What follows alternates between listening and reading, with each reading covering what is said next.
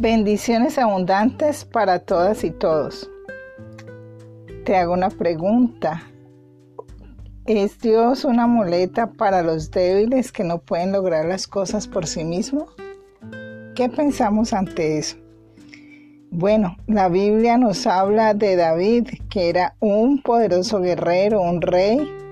Este rey no era un cobarde, sino que era un, un hombre poderoso que contaba con un gran ejército y armamento, pero este rey sabía que en última instancia el único que podía protegerlo, que podía salvarlo y, y darle la victoria era eh, nuestro Dios, Jehová de los ejércitos.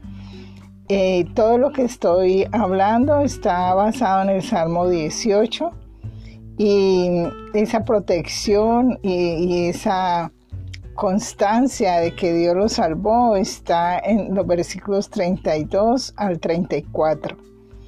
Podemos ver entonces en este salmo que el, gran poder, del gran poder que Dios le dio a David, Dios le dio la, la victoria en muchas batallas, están narradas en el segundo libro de Samuel, cómo le dio la, la victoria frente a los jebuseos, los filisteos, los asirios, los edomitas, amonitas, eh, frente a todos ellos. Pero lo más maravilloso que este, vemos a través de la historia de este hombre David es que él no se atribuye todas estas victorias, sino que se la atribuye al respaldo de Dios. Cuando entonces estamos en, situaciones en las cuales le pedimos a Dios eh, su ayuda, porque podemos pedirle a Dios eh, su ayuda, cuando necesitemos protección, pues buscamos a Dios. Cuando estamos en problemas, el único que nos puede librar es Dios.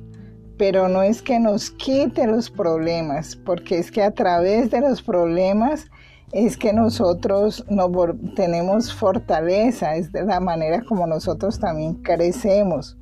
Lo que hace Dios es entonces estar a nuestro lado él nos enseña y nos da fuerza para enfrentar esas situaciones. Eso es lo que Dios hace con nosotros.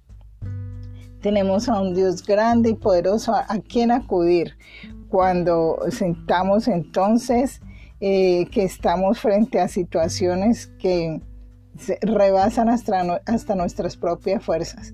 Saber que tenemos un Dios para quien nada es imposible y que si nos doblegamos a Él y por, por grande que sea nuestra posición, nuestros conocimientos, maestría, doctorado, lo que sea, todos no somos sino hombres y vamos al sepulcro.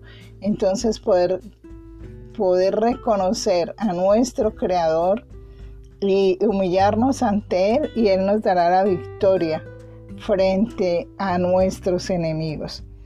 Los bendigo, los bendigo y que Jehová de los ejércitos ah, te acompañen, acompañen a cada uno de los que escuchan este audio y que les dé la victoria. Amén.